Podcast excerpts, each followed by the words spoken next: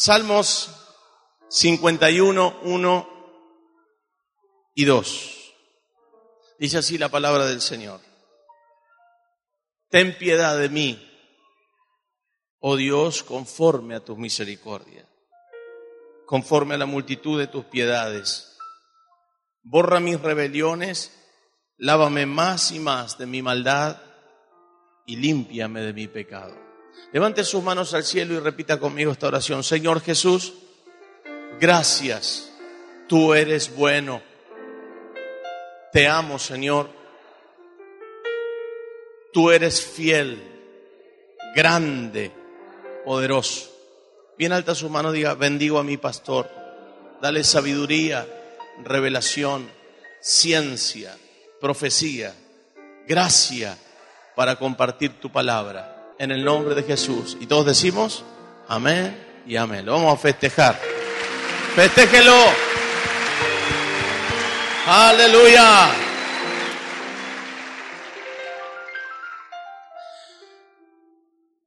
No hubo otro rey en Israel más grande que el rey David. Salomón fue el hijo que pudo edificar el templo. Pero David fue el rey que tenía el corazón de Dios y que siempre reconoció que Dios está sobre todas las cosas. ¿Está de acuerdo conmigo? Sin embargo, la vida de David tuvo algunos altos y bajos. Hubo situaciones en la vida de David que marcaron su presente y deterioraron su futuro. David, el hombre que tiene el corazón de Dios. Diga conmigo, yo quiero tener el corazón de Dios. Y aquellos que tienen fe digan, yo tengo un corazón conforme al de Dios. David era el hombre apasionado, era desde su juventud un jovencito apasionado. Él sabía tocar el arpa, sabía cantar, sabía adorar, pero sobre todas las cosas sabía cómo llegar al corazón de Dios.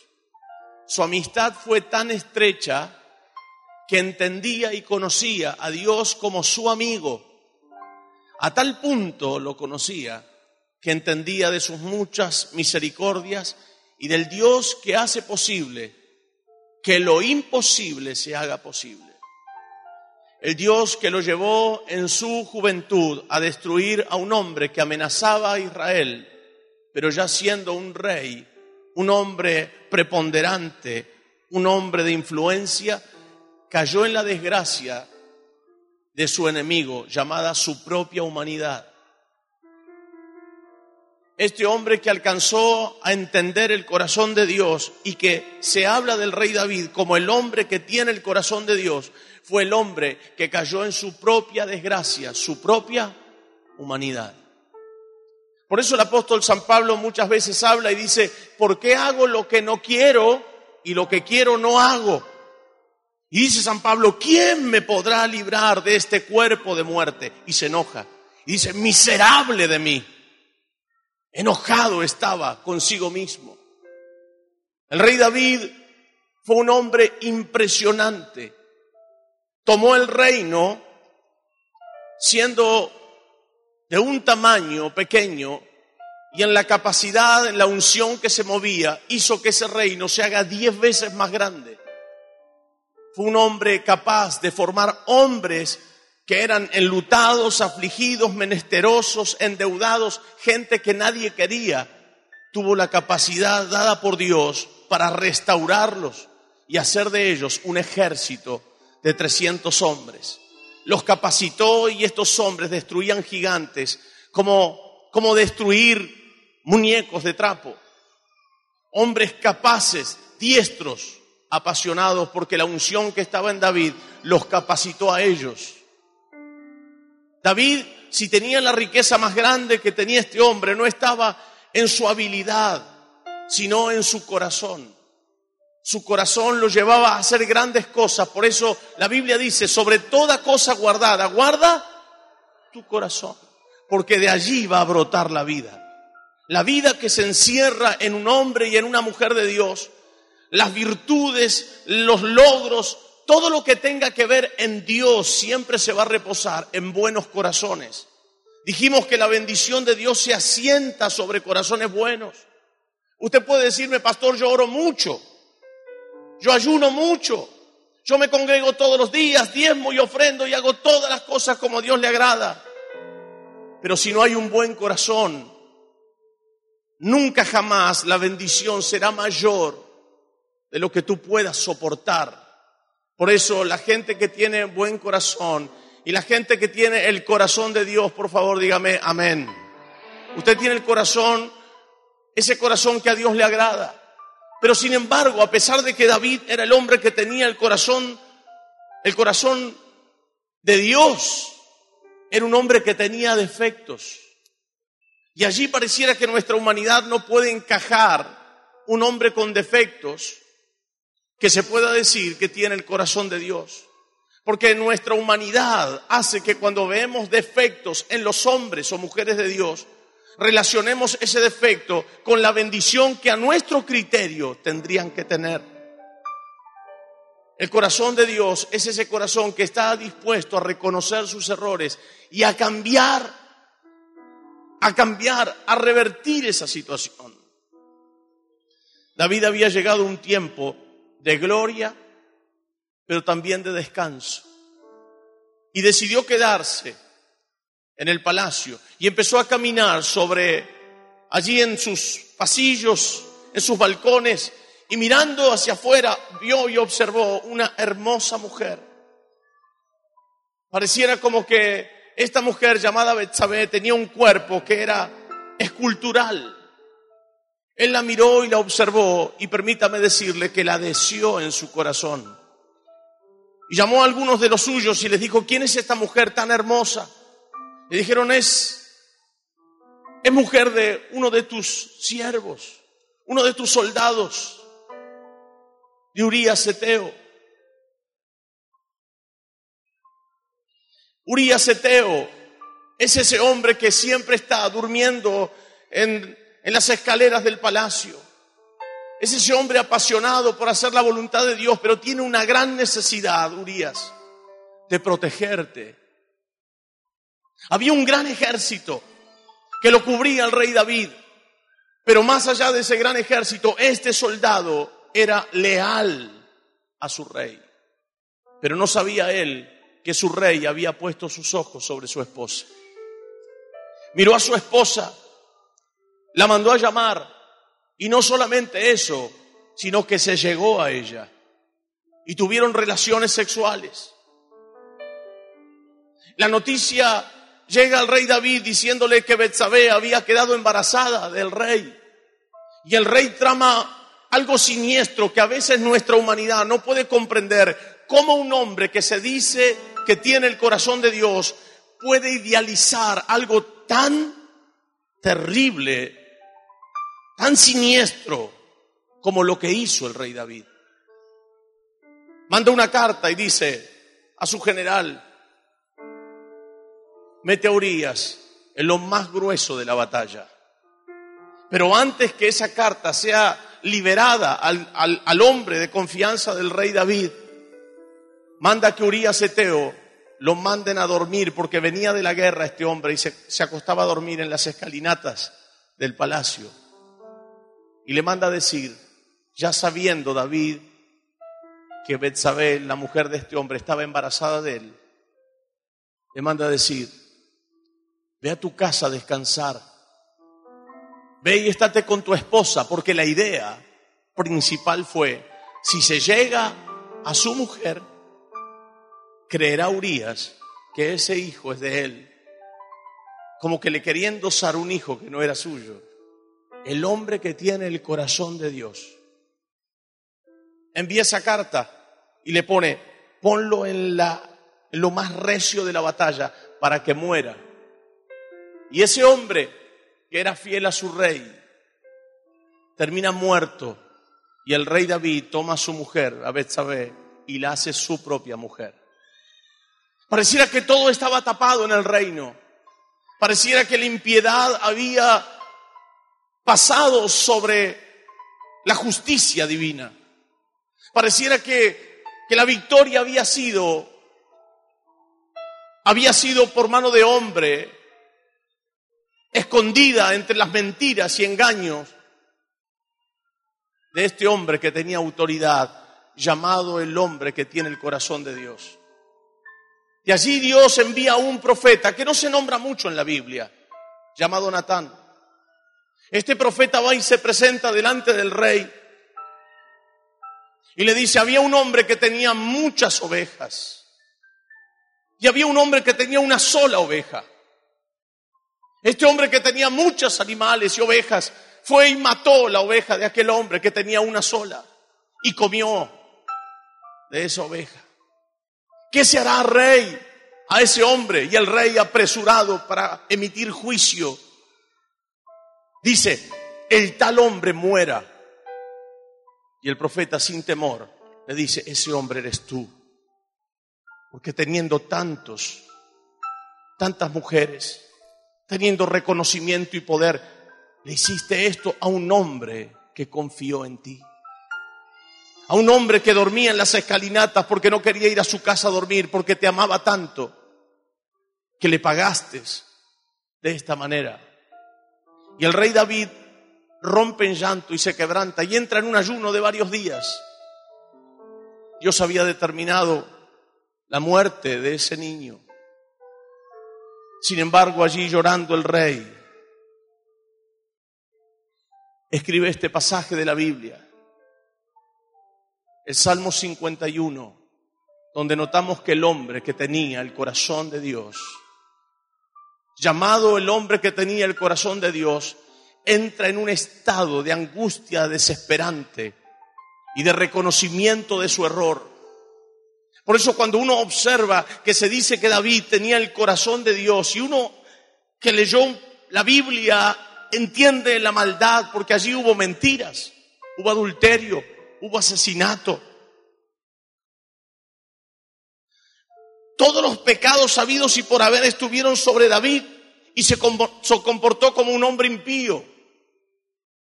Y uno dice, ¿cómo puede ser que se lo llame el hombre que tiene el corazón de Dios? Los hombres y las mujeres que tienen el corazón de Dios no están libres de no equivocarse. Usted y yo podemos equivocarnos, pero la gente que no tiene el corazón de Dios se equivoca y echa culpa sobre otros. Se equivoca y lo que hace muchas veces es tratar de cubrir su pecado. Pero cuando la palabra es confrontada en el corazón del rey David, el rey David reconoce y dice que había hecho de manera impía, que se había comportado mal y reconoce su error. Cuando uno tiene el corazón de Dios, sabe reconocer su falencia. Por eso la Biblia dice que el que esté libre de pecado, tire la primera piedra. Y la Biblia dice que no hay justo ni aún uno. Por eso no vamos a pecar de manera deliberada.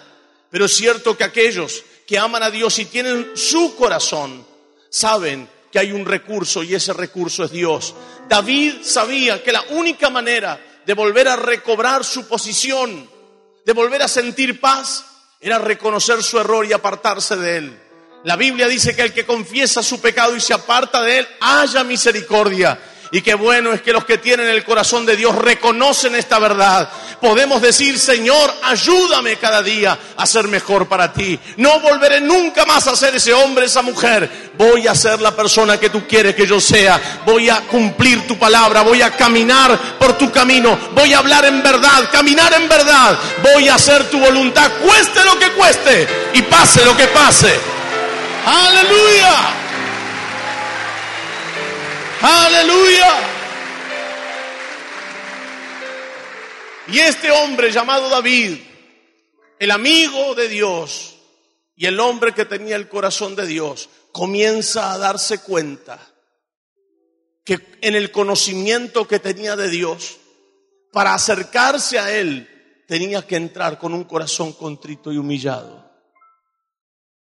Y empieza diciendo David, ten piedad de mí, Oh Dios, conforme a tu misericordia, conforme a la multitud de tus piedades, borra mis rebeliones, lávame más y más de mi maldad y límpiame de mi pecado. Porque yo reconozco mis rebeliones y mi pecado está siempre delante de mí. Contra ti, contra ti solo he pecado y he hecho lo malo delante de tus ojos para que seas reconocido justo en tu palabra y tenido por puro en tu juicio. Y aquí en maldad he sido formado y en pecado me concibió mi madre. Y aquí tú amas la verdad en lo íntimo y en lo secreto me has hecho comprender sabiduría. Reconoce que el Dios que tiene es un Dios misericordioso. ¿Cuántos están felices que Dios tiene misericordia? ¿Y sus misericordias cuántas veces se renuevan? ¿Cuántos? Una vez por año. Todas las mañanas se renuevan sus misericordias.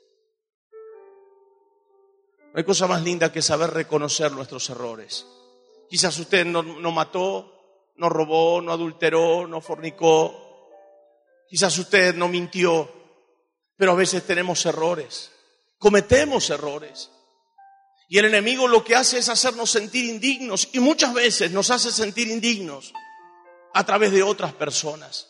Pareciera que son enviados por el diablo para hacerte entender que eres indigno hacerte creer que eres indigno. Pareciera que están siempre tratando de mostrarte tus errores y tus defectos. Pero cuando uno tiene un conocimiento de Dios como el Dios que nos ama y es misericordioso, y que todos los días sus misericordias se renuevan, puedo ir a Dios, como dijo David, y decirle, ten piedad de mí, oh Dios, conforme a tus misericordias, conforme a la multitud de tus piedades lávame.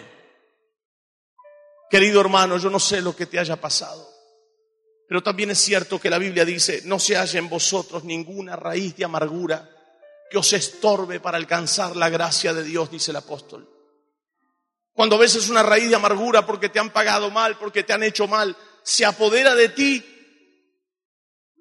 esa raíz de amargura hace que te estorbe. Es como poner una piedra en un canal donde fluye agua limpia. Es como que alguien estrangule la manguera aunque riegas tus plantas. Pero qué bueno es cuando podemos reconocer. Me gusta Jesús como actuaba ante las situaciones de la vida. Como ve a una mujer que estaba, la habían justo visto en el, en el momento del adulterio. Algunos dicen, escritores dicen que habían preparado ese momento para hacer caer a Jesús en una de sus trampas religiosas para confrontarlo. Porque en la antigüedad esa mujer tenía que morir apedreada. ¿Qué hacemos con ella? Y Jesús agachado escribiendo en el suelo, dijo, el que esté libre de pecado tire la primera piedra. Y cuando levanta su mirada ve a la mujer sola. Y Jesús dice, ¿Dónde están mujer los que te condenaban? Están, Señor, se fueron. Ni yo te condeno. Vete y no peques más. Vemos a Jesús, que es mucho más que religión, dijimos una vez. Vemos a Jesús extendiendo su misericordia sobre esa mujer que la ley la condenaba. Nos encontramos en este tiempo con muchas personas con piedras preparados para apedrearte cuando te equivocas. Y Dios sabe que tú tienes su corazón. Están preparados para condenarte con su lengua. Están preparados para apuntarte con su dedo. Están tratando de ver dónde está tu error. Pero cuando tú tienes un buen corazón y tienes el corazón de Dios, por más que te equivoques, sabes cuál es tu recurso. Puedes levantar tus ojos al cielo y decir, Dios, límpiame de mi maldad. Límpiame, Señor, conforme a tu piedad y a tus muchas misericordias. El Dios que usted tiene es un Dios bueno. Solamente está pidiendo que usted y yo reconozcamos nuestros errores. No estoy diciendo, no estoy diciendo con esto que pequemos, de ninguna manera. No estoy diciendo con esto que tienes libertad para hacer lo malo, de ninguna manera. Estoy diciendo que si te equivocas, no importa lo que otros digan de ti, no importa que los demás te deseen el infierno, Tú debes saber que abogado tenemos para con el Padre, Jesucristo el justo. Él es el que perdona todos tus pecados y borra tus rebeliones. Aleluya. Aleluya. Límpiame. Límpiame de mi maldad. Mi madre sabía decir, siempre hay que bañarse. Y nos metían en esos fuentones de pibitos, yo me acuerdo, ¿se acuerdan de esos fuentones de chapa? ¿Cuántos los metían ahí adentro? No había bañera, jacuzzi, no habían esas cosas en nuestros tiempos. Había unos fuentones de chapa. Y venían con la, te metían ahí adentro y vos te ibas dando cuenta que ibas creciendo porque al principio hasta podías nadar adentro. Pero después de los años las rodillas te salían para afuera. Y uno decía, o se achicó el fuentón o crecí. Y mamá sabía decir, siempre hay que estar limpios, pobres pero limpios. Dice, no con estas patas llenas de costra, decía. Te llegas a quebrar o a torcer y la maestra te saca la media, se va a morir. Y van a hablar mal de tu madre. Entonces ella agarraba y nos, me acuerdo que nos lavaba, tenía las uñas así fuertes, mi madre. Y como no veía bien, mi madre era ciega, nos, nos mantió, me dejaba el cuero cabelludo ardiendo. Decía, para que te limpie bien. Y la costra ahí. ¿no? Dios es tan bueno que a veces cuando estamos tan sucios y el diablo te dice que vas a pedir perdón, sos un sinvergüenza. Siempre decís lo mismo. ¿Vos te crees que Dios te va a perdonar? ¿Vos te crees que Dios te va a dar una nueva oportunidad? Está cansado de escucharte decir siempre lo mismo. Pero Él es tan bueno que cuando te ve llorando de corazón, con el corazón conforme al corazón de Dios, dice, no puedo verte sufrir, no puedo verte de esta manera. Y te escucha decir como su hijo, su hija, Señor, perdóname, límpiame de mi maldad conforme a tu misericordia y Dios dice, mis misericordias se renuevan cada mañana. ¿Cómo no voy a limpiarte? ¿Cómo no voy a perdonarte si te veo que me lo estás diciendo de manera sincera? ¿Cómo no voy a poder perdonarte si he muerto por ti en la cruz? ¿Cuántos dicen amén? Pero te digo lo que le dijo Jesús a esa mujer que la encontraron en el acto de adulterio. Vete y no peques más. No peque más.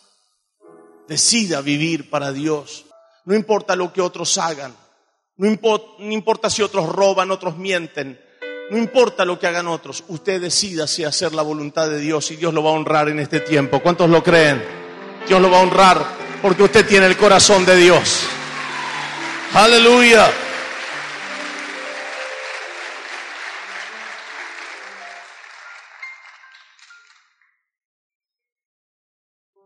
Cuando no reconocemos, estamos atados al no reconocer. Les conté hace mucho tiempo atrás que había una mujer que cuidaba gansos. Tenía muchos gansos en su casa y los llevaba a las competencias según su postura, el ganso. Y tenía uno que era blanco, hermoso. Esta mujer tenía mucha plata y tenía un lago artificial en el fondo de su casa.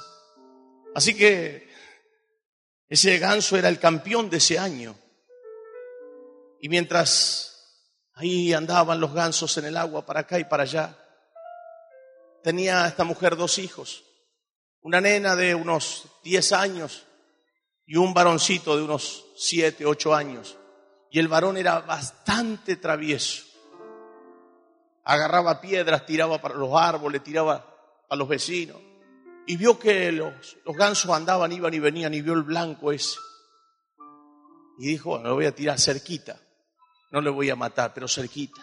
Y agarraba piedrazo y lo tiraba mientras la madre no veía. Y el ganso veía que la... Iba para acá y para allá. Y de repente, queriendo tirar más cerquita, le pega en la cabeza al ganso y le quiebra la cabeza se lo mató al ganso a la madre. Y ahora fue, hizo un pozo y enterró el ganso. Y la hermana le dijo, ah, sí. Ahora le voy a contar a mamá, no, por favor, te lo pido, no le no le cuentes a mamá, me va a fajar. Y si yo no le voy a contar a mamá, con una condición. Cuando mamá me mande a mí a limpiar, vos me vas a ayudar. Porque él siempre se hacía el vivo y decía, como soy varón, a mí no me mandan a hacer nada.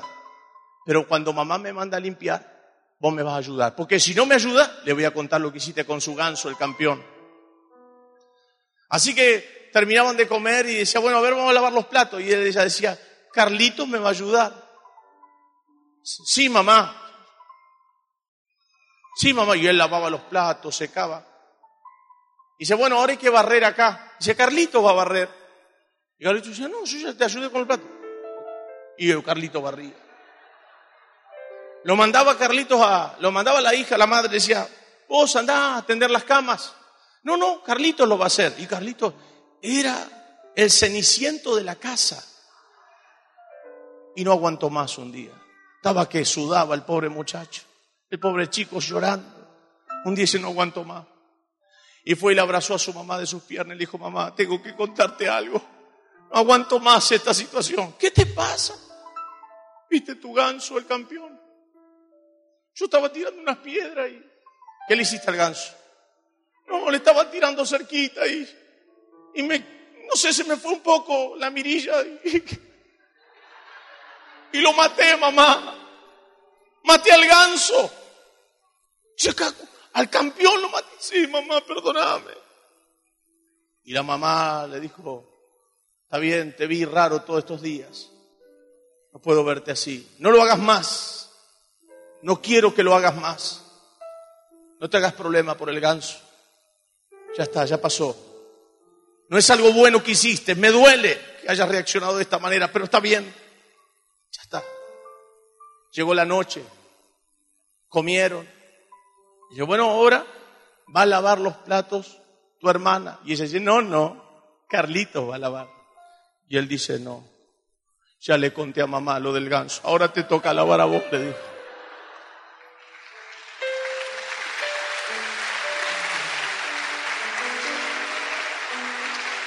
Cuando uno se guarda las cosas, el diablo te dice, vos querés orar y lo que haces. Vos te haces el santo, la santa y tratás y destratás a tu familia. Vos que hablás y decís malas palabras y te portás mal y sos iracundo, iracunda. Vos y, y muchas veces hasta utiliza tus propios parientes para mostrarte tu error. Puedes decirle, diablo, ya no me vas a cuestionar más, ya no me vas a frenar más. Le voy a contar a Dios o le conté a Dios lo que hice y Él me perdonó y me limpió de todos mis pecados. Aleluya. David comienza a valorar y a darse cuenta cuando yo no había errado, cuando yo tenía una relación estrecha con Dios sentía la fuerza y el vigor dentro mío. Añoro recuperar lo que perdí. Añoro recuperar aquello que un día tenía cuando me manejaba en la unción. Añoro que Dios me haga sentir que entre Él y yo no hay nada. Y se arrepintió y empezó a reconocer y empezó a recuperar todo lo que había perdido. Lávame, versículo 7, y seré más blanco que la nieve. Hazme oír gozo y alegría porque ya no lo sentía. Hazme oír gozo y alegría y se recrearán los huesos que, me que has abatido. Más allá de los huesos, había un dolor en el alma, en el espíritu que David no sabía cómo decirlo para hacerse entender. Era una angustia dentro que no podía contenerla.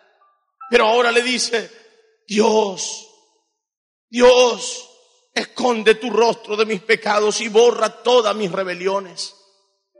Crea en mí, oh Dios, un corazón limpio y renueva un espíritu recto dentro de mí, porque reconoce que ya no había rectitud en él, pero que ahora le estaba recuperando al reconocer. Cuando usted va y cuenta y le dice, Dios, ayúdame, Sé que esto que estoy haciendo no te agrada, pero no voy con las palabras solamente. Te voy a demostrar con mis hechos que voy a cambiar. Me propongo en mi corazón ser el mejor marido, la mejor esposa, el mejor hijo, el mejor hermano, el mejor siervo, el mejor trabajador. Me propongo en el alma ser mejor de lo que fui. Y Dios dice, ¿cómo? no voy a poder perdonarte si me estás diciendo todo esto. Y Dios sopla sobre ti su perdón, sopla sobre ti su fuerza y te vuelve a dar oportunidad. Y cuando el diablo te quiera hacer sentir indigno, tú te vas a parar en el nombre de Jesús y le vas a decir, Dios me ha perdonado y ha borrado todas mis rebeliones. Dios me ha hecho nuevo y estoy dispuesto para salir hacia adelante a tomar lo que un día había perdido. Dígame un amén. Abraza a su pariente que tiene cerca, su amigo. Diga, te voy a asombrar. Voy a ser mejor de lo que un día fui. Voy a ser mejor, yo te lo prometo, dígaselo. Yo te lo prometo. Pero usted créale, usted créale, porque hay algunos que siempre me decís lo mismo. Pero dígale, esta noche es distinta. empezó a valorar la integridad, David, y a darse cuenta que lo que había perdido era extraordinario y estaba dispuesto a recuperarlo. Y la única manera de recuperarlo es humillándose. ¿Quiere que las puertas se abran? Humíllese bajo la poderosa mano de Dios y Él os exaltará cuando fuere tiempo. David sabía eso. Dijo, tengo un padre que re bueno. No le gusta lo que hice, pero me ama. Y yo sé que me va a ayudar. ¿Y sabe lo que hizo Dios? Le dio al rey David todo lo que había perdido. Y él recupera la visión, porque cuando uno peca y no reconoce, queda ciego. Termino con esto. Recupera su visión y empiece a decir, entonces enseñaré a los transgresores. Entonces enseñaré. Estaba recuperando lo que había perdido. Dice, ahora puedo enseñar. Versículo 13, entonces enseñaré a los transgresores tus caminos y los pecadores se convertirán a ti. Líbrame de homicidios, oh Dios, Dios de mi salvación. Cantará mi lengua tu justicia. Señor, abre mis labios. Abre mis labios y publicará mi boca tu alabanza. Su pecado lo había, lo había condicionado a cerrar su boca. Cuando tú pecas y no reconoces, no tienes autoridad para hablar, tu boca tiene que estar cerrada. No tienes autoridad para aconsejar, no tienes autoridad moral para aconsejar a nadie. Tus palabras son huecas, no tienen sentido, no tienen sonido, no tienen fuerza. Pero cuando puedes reconocer y decir, Dios, ayúdame, Ayúdame, Señor. Quiero ser un hombre íntegro. Oiga, cuando la vida en el Espíritu reina, aunque vengan luchas de carne, el Espíritu gobierna sobre la voluntad de tu carne. Pero cuando te alejas, la voluntad de tu carne subyuga a tu espíritu. Y muchas veces quieres, pero no puedes. Deseas, pero no alcanzas.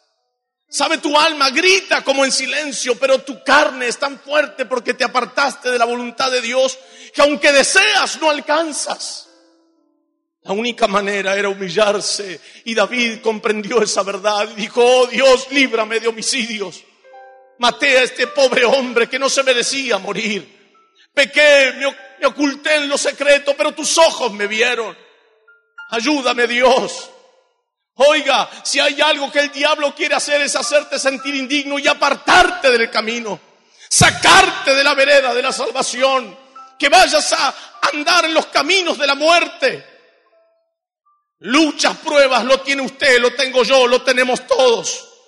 Pero mientras está el Espíritu Santo reinando, toda obra de la carne será subyugada en el poder del Espíritu. Y ese Espíritu Santo que habita dentro tuyo te dará victoria, porque Dios no te probará más de lo que tú puedes resistir. ¡Ah!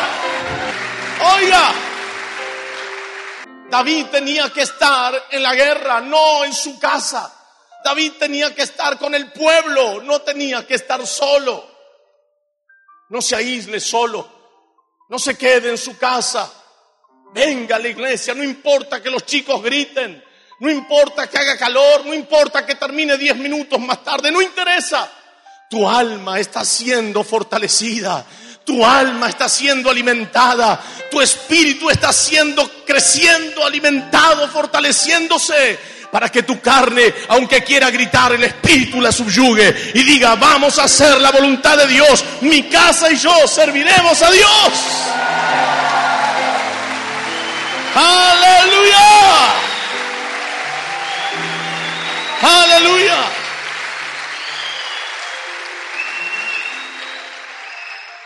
Señor, abre mis labios.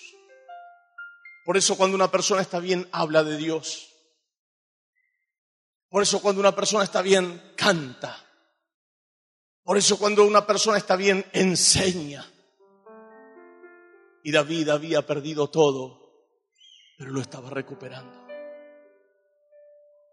Yo sé que muchas veces en la pareja se dicen, siempre me decís lo mismo, que vas a cambiar, y siempre haces lo mismo. Pero yo creo que hoy será distinto. No importa cuántos años usted tenga, no interesa que tenga 100 años. Yo creo que hoy usted puede cambiar. Hoy usted saldrá de esta reunión siendo un poquito mejor de lo que fue. Yo sé que hoy usted saldrá de este lugar fortalecido un poquito más que antes. Y cuando el diablo te diga, tú no eres digno, como esa hermanita que le decía a su hermano, tienes que hacer esto porque si no le cuento a mamá. Hoy usted puede decirle al diablo, conta lo que quieras. Mi padre ya sabe todo de mí. Y me ha recobrado, me ha dado las fuerzas. Doble porción, doble porción, doble porción, doble porción, doble porción. Termino. El rey David tenía dos caminos. Uno hacer como hizo Saúl. No te vayas implorando el favor del, del profeta Samuel, rompiendo sus vestiduras, buscando el favor de los hombres. Qué distinto el rey David. No se toma del manto del profeta Natán, sino que sabía dónde ir. Esa es la gran diferencia de mucha gente que buscan a otros para que los ayuden, que buscan en otros tomarse de su manto. Pero David sabía dónde ir como usted. Óigame, no importa lo que usted haya hecho, abogado tenemos para con el Padre. Y yo sigo creyendo que cuando Dios lo miró a usted, hermana, hermano, vio en usted el corazón de Dios. Yo creo que Dios hará grandes cosas con su vida. Usted sabe dónde ir. Tiene Dios, tiene abogado para con el Padre. Tiene a Jesucristo el justo. Dígale, Dios, ayúdame a cambiar. Quiero ser mejor para ti. Y el Dios que te ama te dará el doble, te bendecirá y te posicionará. Porque a esos hijos que se humillan, Dios los exalta para gloria de su nombre. Aleluya.